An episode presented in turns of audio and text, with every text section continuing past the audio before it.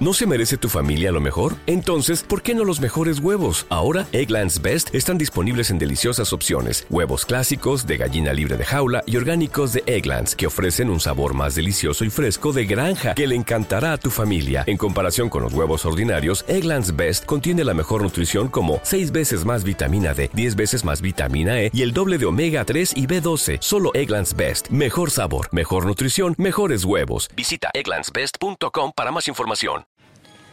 21年前の12月東京・世田谷区で一家4人が殺害された事件で新事実です Una familia fue brutalmente asesinada en su hogar. Más de 280 mil agentes han participado en este caso. Un asesino que pasó más de 10 horas en el lugar de los hechos, disfrutando la comida, atendiendo sus heridas, durmiendo y utilizando la computadora. El misterio de los asesinatos en el barrio de Serageya, esto en Tokio, en Japón, sigue persiguiendo a las autoridades que no han podido determinar qué sucedió con el victimario. Hoy conocerá los detalles de un crimen cometido hace 22 años que aún mantiene a la policía en incertidumbre. Si eres nuevo en este canal, te sugiero que te suscribas. Hago casos de asesinatos, de música, de cualquier historia interesante que tenga algo que contar.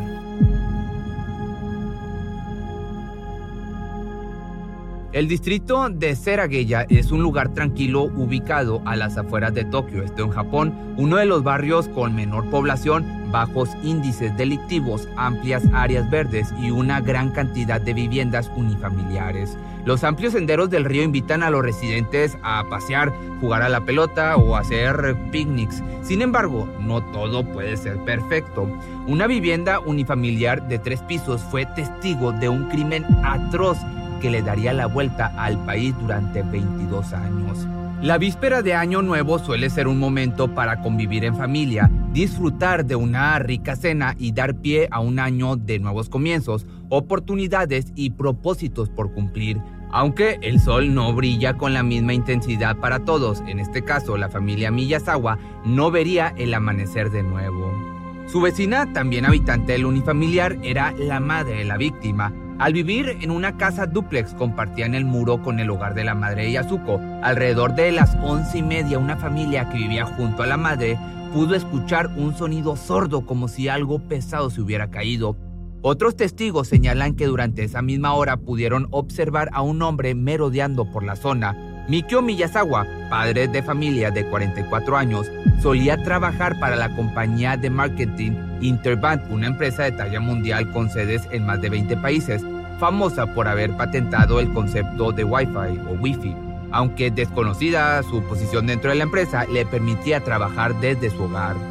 Sus compañeros solían describirlo como un hombre agradable, el tipo de persona que se lleva bien con todos y sin la capacidad para ser enemigos. Mientras tanto, por el otro lado, Yasuko era una profesora particular descrita por sus allegados como una persona compasiva, amable y cordial. Solía pasar gran parte del tiempo con sus hijos Nina, una pequeña de 8 años, amante del ballet, y Rey, un niño de 6 años con trastorno del habla. La noche del 30 de diciembre del año 2002, un hombre desconocido encontraría la forma de escalar hasta la ventana del baño del segundo piso. En esos momentos, el padre se encontraba utilizando su computadora. Tenía el hábito de revisar su correo electrónico antes de ir a dormir. Mientras tanto, su esposa y su hija disfrutaron de un show por televisión hasta quedarse dormidas. Es probable que el pequeño rey ya se encontrara descansando para este momento. Mientras la casa permanecía en silencio, solo podía percibir el zumbido de los aparatos electrónicos. Nadie sabía que una oscura presencia se cernía sobre los Miyazawa. El asesino se dirigió con sigilo hacia la habitación del niño. A partir de ese momento, el crimen tomaría lugar. El hombre llevó sus manos a la garganta del infante, que yacía dormido en su cama, y procedería a estrangularlo con todas sus fuerzas hasta arrebatarle la vida. Este arrebato violento rompería el silencio en el hogar, ocasionando que Mikio se moviera con fuerza y a toda velocidad rumbo al dormitorio de su hijo, solo para encontrar en su camino la emboscada del perpetrador. Un testigo que caminaba por el sendero del parque cerca de la casa mencionó que al circular cerca de la zona pudo escuchar lo que parecía ser una discusión de pareja. Sin embargo, decidió no darle importancia al asunto y siguió su camino. Pero mientras el cuerpo de Rey yacía sin aliento, su padre forcejeaba con el asesino tratando de defenderse y sin comprender lo que estaba sucediendo. No era una discusión de pareja, pero el cruel destino le aguardaba un trágico fin. Del bolsillo de su chaqueta el hombre sacaría un cuchillo de sashimi, incrustándolo en distintas partes del cuerpo para terminar en el cráneo del padre. Por más grande que fueron sus intentos por luchar por su vida y la de su familia, la pérdida de sangre causaba estragos en Mikio, quien poca resistencia pudo poner ante la fuerza del asesino, cayendo estrepitosamente por las escaleras, inerte y sin vida. Sin darse cuenta de los hechos, presas del abrazo de Morfeo, madre e hija dormían con toda tranquilidad hasta que fueron interrumpidas por el perpetrador, quien se dio el tiempo de ir a la cocina para tomar un nuevo cuchillo. Acto seguido irrumpió en la habitación para apuñalar por primera ocasión a la madre, quien presa del miedo logró repeler el resto de ataques y en un sobresalto saldría corriendo con su hija en brazos. Pero poco le bastó al asesino para alcanzarla, pues ya había perdido una cantidad considerable de sangre. Lo que pasó a continuación ha mantenido la intriga de la policía hasta la fecha. El asesino apuñaló a la madre y a la hija más de una docena de veces. De acuerdo a los informes policiales, estos dos ataques fueron los que presentaron mayor penetración en las puñaladas y llevadas a cabo con rabia. El hombre se había ensañado con ellas. A la mañana siguiente, en vísperas de Año Nuevo, la madre de Yasuko intentó comunicarse con su hija, sin embargo, la llamada no pudo ser recibida. Esto extrañó por completo a la madre de la víctima, pues la familia siempre atendía el teléfono y el horario en que la llamó era algo tarde como para haberse quedado dormidos, especialmente en un país como Japón donde es una práctica mal vista. La madre decidió visitar a su hija utilizando una copia de la llave de la casa misma que tenía para emergencias. Al entrar a la casa descubrió horrorizada el motivo. El domicilio se encontraba en total silencio Tan pronto como la mujer se abrió paso, encontraría el cadáver de Mikio yaciendo en las escaleras, visiblemente apuñalado en el cuello. Posteriormente, al subir las escaleras, encontró en el corredor el cuerpo de su hija y nieta con una mucho mayor cantidad de puñaladas que a su yerno. Ella recuerda haber pasado su mano sobre los cuerpos con la esperanza de que aún siguieran con vida. En la habitación junto al baño del segundo piso, la mujer también encontraría la tragedia final al encontrar el pequeño cuerpo de Rey. Traumatizada y con el corazón roto, llamó a la policía para reportar los hechos. Al llegar las autoridades se llevaron el mismo shock. Ninguno de los oficiales había enfrentado un caso remotamente cercano a este. Se dieron cuenta de que las líneas telefónicas habían sido cortadas. La investigación permitió reconstruir los hechos, la forma en que el padre, la madre e hija fueron apuñalados en múltiples ocasiones y el estrangulamiento del menor. Asimismo, los oficiales encontraron evidencia directa de que tras los homicidios, el asesino había permanecido de 2 a 10 horas en el lugar de los hechos, y esto lo dijo o lo declaró uno de los oficiales en rueda de prensa. Tras arrebatarle la vida a madre e hija, el hombre procedió a curarse las heridas producidas por la resistencia, dejando las gasas y material usado. Posteriormente, utilizó la computadora del hogar para investigar los sitios del empleo de los padres. Además, trató de comprar boletos para el teatro, bebió té de cebada, se cambió de ropa, comió melón helado y, de acuerdo a las investigaciones, descansó en el sofá mientras los cuerpos yacían en la casa. Incluso llegó a utilizar el baño principal y sin tirar sus desechos dejó la zona antes de amanecer. Un taxista asegura haber recogido durante esa madrugada a tres pasajeros de mediana edad en la proximidad del lugar de los hechos. Uno de los pasajeros dejó una mancha de sangre en la unidad. Este crimen desplegó un operativo que en total ha sido como ningún otro en la historia de la capital nipona. Más de 280 mil agentes desplegados recopilaron cerca de 12.545 piezas de evidencia durante el caso. Entre la evidencia encontraron huellas digitales, las heces del asesino, como te platicaba, gasas con su sangre, rastros de tierra, una cangurera y ADN en los restos de comida, entre otras variedades. El registro de huellas arrojó que el perpetrador no tenía antecedentes criminales en Japón por lo que no se le pudo identificar por este medio. La reconstrucción de su complexión con base en la evidencia lo describe como un hombre de origen asiático o coreano, de un metro setenta, con sangre tipo A entre 18 y 35 años de edad en el año 2000 y de complexión delgada. Sin embargo, la evidencia demuestra que al perpetrador no parecía importarle ser atrapado, ya que su ropa solo podía ser comprada en una prefectura junto a Zetagaya. Asimismo, se descubrió que había sido lavada posteriormente con un tipo de detergente difícil de conseguir en Japón. El tipo de vestimenta abandonada en la escena coincide con el atuendo que llevaría, digamos, un skater durante esa época o un patinador, que era un gorro de pescar, una chaqueta perteneciente a una famosa tienda del lugar, guantes negros y un pañuelo.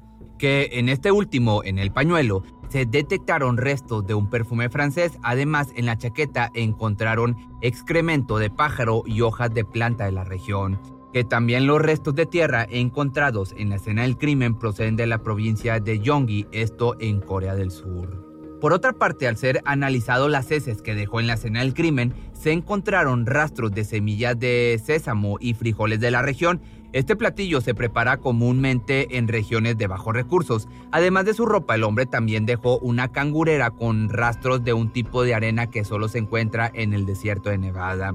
Cabe resaltar que en la ventana por la que el asesino ingresó al domicilio no se encontraron rastros de su vestimenta desgarrada por los cristales ni partículas de cristal en la ropa.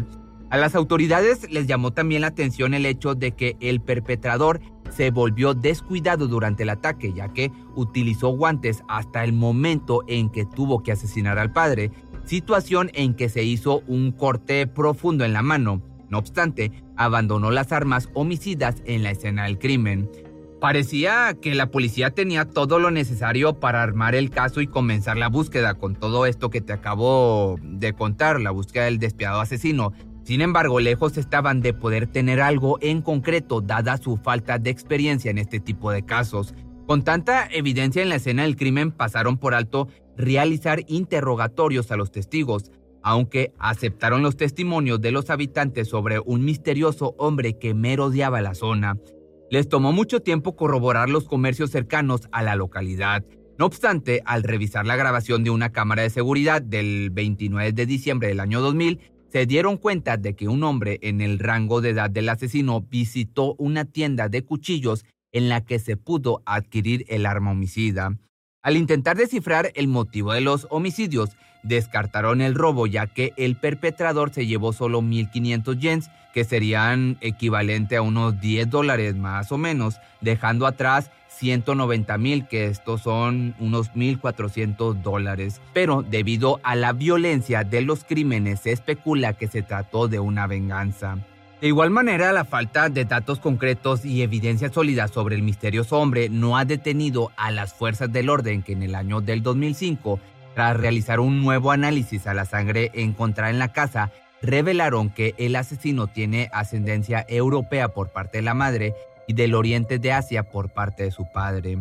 Ninguna de las huellas digitales del lugar de los hechos estaba registrada en la base de datos de la policía, lo que significa que el criminal no tiene antecedentes penales en Japón. Se han realizado más de 8 millones de comprobaciones con otras huellas dactilares, pero ninguna ha dado resultado. Tras los hechos, la prensa comenzó a especular sobre la identidad y los motivos del crimen. Una de las especulaciones señala que al no haber rastros de vidrio en la ropa ni marcas de fibra en la ventana, este acceso pudo haber sido utilizado como medio de escape, señalando así que el asesino podría haber entrado por la puerta principal.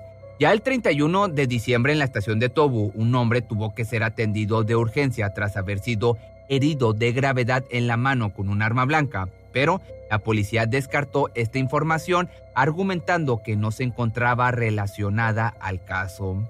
Ya con el paso del tiempo se emitió una recompensa de 20 millones de yenes por cualquier tipo de información que pudiera llevar a la captura del asesino, aunque también por el otro lado la colaboración ciudadana ha aportado más de 15 mil pistas en el caso, saturando así las líneas de investigación. La policía también continúa realizando pruebas de ADN en más de 1.3 millones de personas sin tener éxito y cotejando las huellas dactilares encontradas en la escena del crimen con más de 5 millones de habitantes a lo largo de Tokio. Algunos de los residentes señalan que Mikio había tenido un altercado con un grupo de jóvenes que solían dar en patineta cerca de su domicilio, provocando la ira de la pandilla y siendo este el motivo principal de los hechos. Pero nada de esta información puede corroborarse debido a que la reconstrucción de los hechos no cuenta con los datos en exactitud. Pareciera que el asesino simplemente desapareció de la faz de la Tierra. Ya en el año del 2015, un escritor japonés llamado Fumiya Ishihashi publicó un libro en el que afirmaba conocer la identidad del autor del crimen basándose en la procedencia de la ropa encontrada en el domicilio, la tierra y los rastros de comida de sus heces. Señaló que se trataba de un ex militar que sirvió en el ejército de Corea del Sur, pero pese a tener información de fuentes cercanas al caso, no reveló el nombre del victimario ni sus motivos para cometer los crímenes. Basó su investigación en una potencial coincidencia de ADN con un miembro del ejército. Mientras el tiempo transcurre, el caso se va enfriando y el rastro del asesino se vuelve cada vez más distante. Es probable que nunca logremos conocer la verdad más allá de los terribles hechos, no obstante, la policía de Zetagaya no quita el dedo del renglón en el esfuerzo por capturar al culpable. Este crimen marcó tanto a la sociedad nipona que actualmente se celebran memoriales en el lugar de los hechos durante la víspera de Año Nuevo. Además, un grupo de ciudadanos exigió a las autoridades la revocación de la prescripción penal, garantizando así que no se cierre el caso pese al transcurso de los años. Sin embargo, al igual que muchos otros de su clase, el despiadado sigue libre como una sombra que se cierne sobre lo que en algún momento fue un hogar donde reinaba la armonía familiar. Una sombra que anida un peso en el corazón de cada uno de los habitantes de la localidad que desconcertados y temerosos han permitido que su vida continúe sin dejar de preguntarse quién será el siguiente, si es que lo hay o si algún día sabrán quién cometió tales actos. El barrio de Seragueya nuevamente volvió a la tranquilidad y calma, pero ¿quién podría tener realmente tranquilidad en una zona donde no puedes corroborar si hay un monstruo bajo la cama o un asesino en tu ventana? Y es así como este caso pudiera ser un crimen perfecto. Si te gustó este video no olvides seguirme en mis redes sociales y sígueme en mi nuevo canal secundario que es Pepe Misterio Short donde subo videos algo parecidos pero mucho más cortos. ¿Te preocupas por tu familia? Entonces, ¿por qué darles solo huevos ordinarios cuando pueden disfrutar de lo mejor? Eggland's Best, los únicos huevos con ese delicioso sabor fresco de granja, además de la mejor nutrición, como 6 veces más vitamina D, 10 veces más vitamina E y 25% menos de grasa saturada que los huevos regulares, además de muchos otros nutrientes importantes. Así que, dales los mejores huevos. Eggland's Best, mejor sabor, mejor nutrición, mejores huevos.